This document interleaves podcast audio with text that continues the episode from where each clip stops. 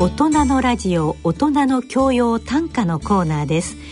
ご出演は歌人の田中昭義さん角川短歌編集長の石川一郎さんです。ご機嫌いかがでしょうか？田中昭義です。ご機嫌いかがでしょうか？角川短歌編集長の石川一郎です。今回は、えー、角川短歌7月号の紹介をしてまいりたいと思います石川編集長今回の特集はもう分かりやすいですね、もう分かりやすい。30年目のサラダ記念日っていう特集なんですけど、はい、30年目のサラダ記念日、はい、町さんがえっ、ー、と、受賞して30年、それとサラダ記念日が刊行されて30年。えっ、ー、と、角川短歌賞を受賞受賞してから30年。30年。で、その後、受賞後第一作として、はい、えっ、ー、と、この角川短歌という雑誌に、はい、サラダ記念日っていう原作を発表した、なるほど、なるほど。そこから30年ですね。はい。歌集になったのは87年なので、はいはいはいはい。えー、29年なんですけど、ね、はい。そうですね。ちょうど私もサラダ記念日の本が出たのが高校生の時だったので、はい、やっぱりあの、ねはい、この、えーと、サラダ記念日が、えーと、刊行されたというあの本の後のイメージはあるんですけれども、えー、そうなんですねサラダ記念日歌集の前にまず連作のタイトルとしてサラダ記念日だったんですね。そうですね。はい、原さんは角川短歌賞に3度はいはいはい。1回目が予選通過まで。はいで、2回目が翌年ですけども、はい。自責にな自責、あの、賛否いろんな意見を言われた中で。はい。で、3度目の正直で、見事受賞となったんですね。はい。84、えー、5、6年か。はい。という順番で、応募されていて、はい、86年から今年2016年は30年ということでね、はいえー、ちょっと特集を組みましたなるほど30年の変遷確かにあの歌集が200万部超えってましたかね、ね、ベストセラーになってというのはもう、ありえなかったことでもありますし、はい。もうあの皆様もご存知の方多いかと思いますけれども、えー、この味がいいねと君が言ったから、7月6日はサラダ記念日。この味がいいねと君が言ったから、7月6日はサラダ記念日。はい、とも、七夕とかそういう特別な日ではなく、えー、あえて7月6日、そこをサラダの記念日。えー、あの、町さんらしい感性で、デビューされたなというイメージがありますけれども、ね、はい、現代短歌の中ではも最も一番、はい、だいろんな人に読まれた歌なるほどなるほどいいんじゃないかなはい思うんですよね。確かにそうですね、えー、ベストセラーランキングの年間のトップですかね、えー、そね。その年。そうだし、はい、この歴代のあれでもベスト10には入っていて。ああ、そうなんですね。それこそ黒柳徹子さんの窓際のトットちゃんとか、はいはいはいはい、そういうのと並ぶ。なるほどなるほど。えー、200万、300万以上とも言われてますけど、ね、はい。えー、普通の読書人とか、はい、あの短歌ファン以外の人も、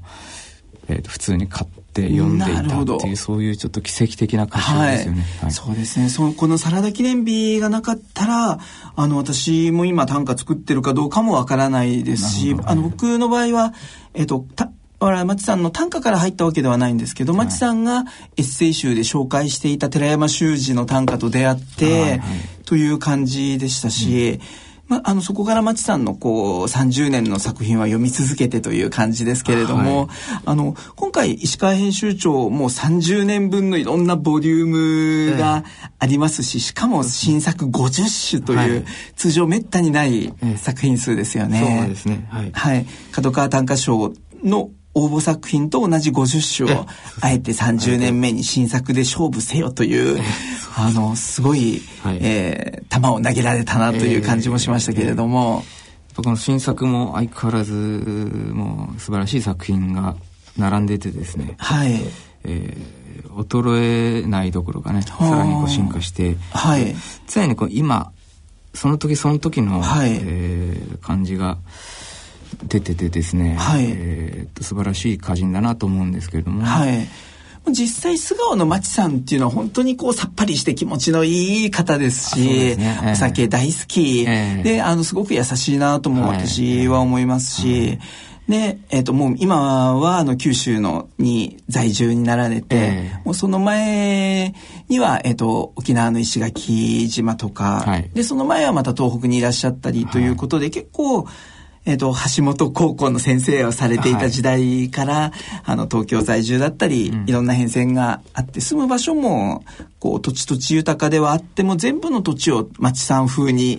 読んでこられてるなという感じがしますけれども、はい。そして今、えー、シングルマザーとして、一人息子を育てながらという、うん。はい、ここ数年の歌集には、えっ、ー、と、息子さんがたくさん登場していたかなと思うんですけれども、はい、今回の中では、特集の中では、もう石川編集長、えっ、ー、と、一押しの、えー、記事、もしくは、町さんの作品と何かございますか？はい、えっと、まずはですね、この、ちょっと私も宮崎に行って、はい。伊藤和彦さんっていう、はい。同じ心の花っていう田中さんの所属されている同じ結社の、はい、えー、この方がサラダ記念日っていう歌詞をまとめる際に、はい、映像を、はい、えー、チェックしていたということでね、えっと、その要はデビューの前のいろいろなえっと、裏話から、えー、っと、ご存知の方に、インタビューをやってもらってですね、はい、えー結構3時間ぐらい。なるほど。その記事が、えっ、と、ちょっとすごい見読み応えがあるのでですね、はい、ぜひ、あの、読んでほしいんですね。はい、えー、そこがまず、第一のメインで、はい、そこでは語ってないんですけどね、はい、えっ、と、まあ、サラダ記念日って歌も、歌が、結構、あの、実は、えっ、ー、と、この味がいいねっていうセリフはそのまま言ったわけではないし、はい。7月6日でもなかったし、ああ、そうなんですね、えー、サラダでもないっていうね。なるほど、なるほど。えー、作ってるんですね。でもそれはこう、真実を伝えるために、はい、事実をそのまま出しても必ずしも真実が伝わるとは限らなくて、えー、ここ、この味がいいねというようなリズムの言葉にしたことだったり、はい、7月6日って何でもない日だったり、で、本当は唐揚げだったらしいんですけど。なるほど。唐揚げ記念日。唐揚げ。はい。で、唐揚げっていうのもやっぱサラダと、こう7月の詩っていうかね、はい、本当ね、ね響き合う感じの、そういうのを工夫したことで、はい、でもやっぱこの時に伝えたかったことが、より一層伝わることになったので、はい、えー、ここまでこの歌が、こう、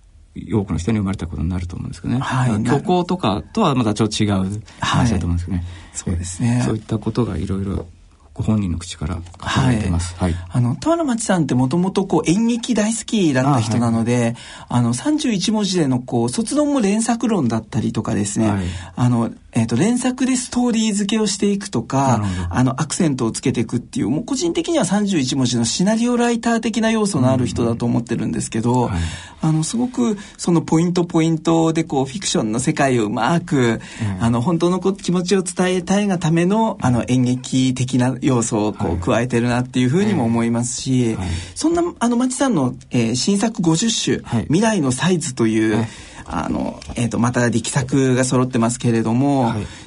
石川編集長から見てこの作品を皆さんに聞いていただきたいという作品は何かございますか？50種どれもですね、あの、はい、すごく平明で、はい、一読してわかる回がつかめて、かつ奥行きがある歌が並んでるんですけども、は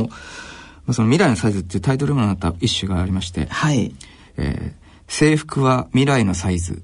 入学のどの子もどの子も未来来ている。なるほど。という歌ですね。えー、はい。はい制服が未来のサイズ。そうですね。で、入学のどの子もどの子も未来を着ているという。はい、お子さんが中学校に上がれたら、中学校1年生の入学式の風景場面かなと思うんですけどもね。はい。一番こう子供が成長する時期で。そうですね。その今のサイズに合わせて。はい。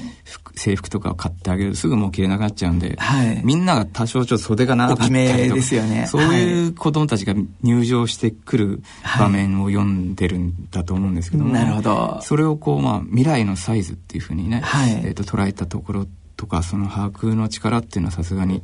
だなと思って、はい、まあ、これはまた名家なんじゃないでしょうかね。なるほど、えー、はい、今の町さんの、はい、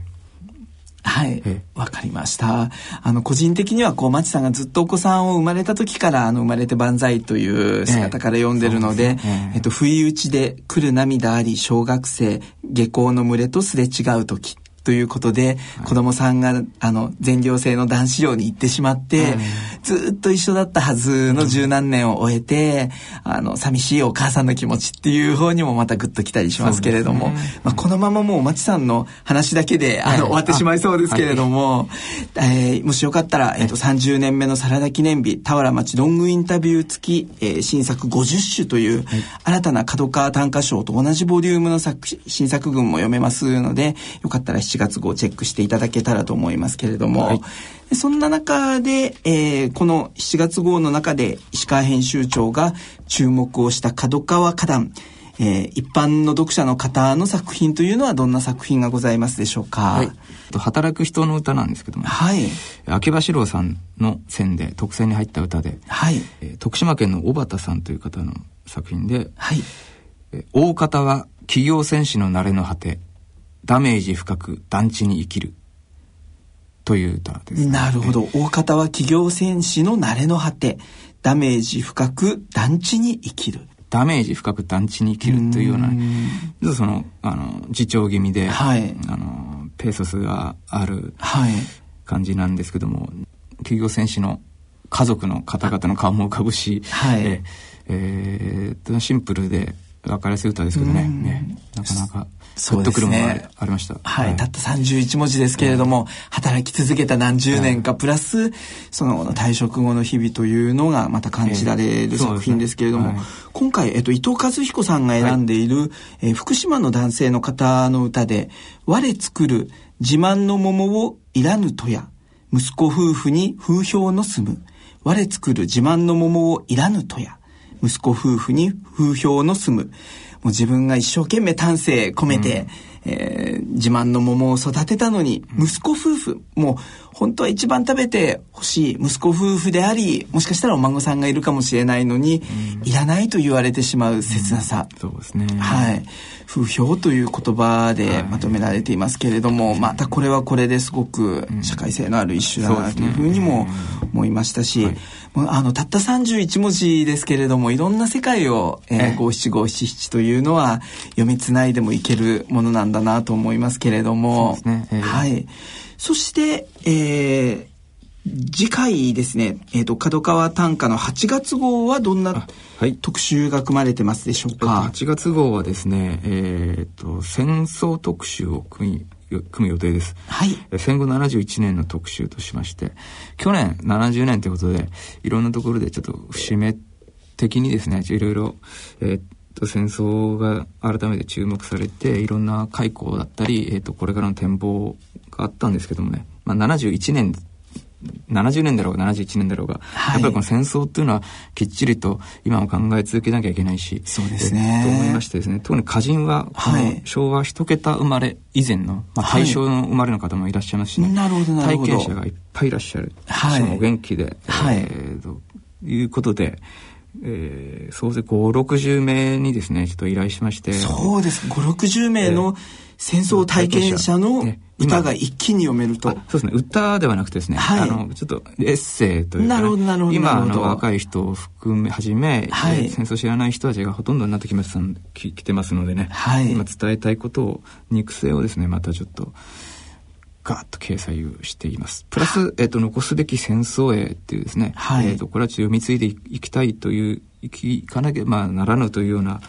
ものをちょっと30種選んで、なるほど、えー、保存版としてですね、はい、特集を組んでおります。はい、承知いたしました。そしてこの、えっ、ー、と、角川短歌7月号には、えー、ちょうど、えっ、ー、と、いろんなあの歌の募集がありますけれども、はい、正岡式に関する全国短歌大会とか、はい、いろいろ、えっ、と、角川の、えー、短歌大賞も今まさに募集中ということですけれども、はい、えっ、と、静岡県が募集している富士山万葉集というのもありまして、えー、数年がかりで20巻、万葉集と同じ20巻富士山を題材に作ろうというものも、ちょうど今募集になっておりますので、はい、えー、紙面ご参照の上、もしよかったら富士山の短歌も作っていただけたらなと思います。はい、ぜひお願いします。はい。ということで、えっ、ー、と、あっという間でしたけれども、やっぱり田原町さんという名前はこれからも語り継がれていく一人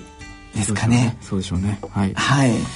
ぜひ、はい、えー、あの田原町さんの新作がまた多分今後話題になる作品が今、えー、新しい形で、えー、未来のサイズ50種が読めますので、はい、もしよかったらチェックしてみていただけたらと思います、はい、それでは、えー、来月のこの時間までさようなら。さようなら。大人の教養短歌のコーナーでした